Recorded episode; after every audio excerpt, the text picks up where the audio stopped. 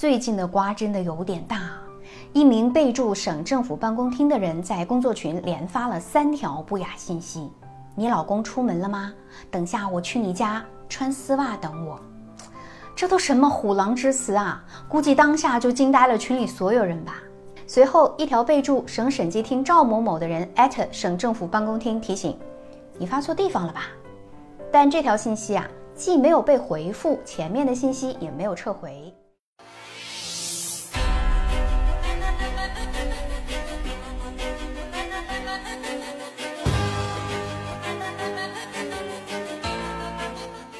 接下来，建群单位称这是病毒入侵所导致，并已报警处理。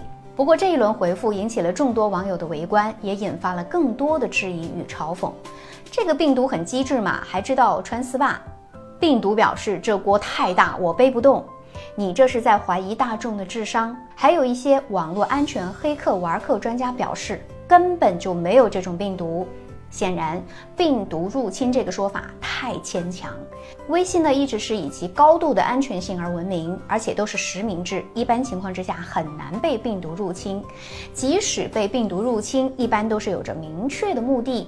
会有人闲着没事儿入侵了发信息玩吗？还有如此露骨的颜色信息，估计腾讯方面是不会愿意背这口锅，后续应该还有瓜吃。那么针对这件事情呢，小子认为有以下三点是值得思考的，大家可以点赞关注，评论起来。首先，我们一定要树立正确的道德观啊，去提升自己的自律能力很重要。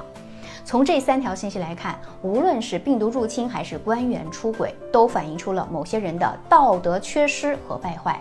常在河边走，哪有不湿鞋呢？你作为公职人员，不管你是处于什么岗位，都应该以身作则，严格遵守党纪国法，树立正确的道德观，管理好自身的言行举止，不要去触碰底线。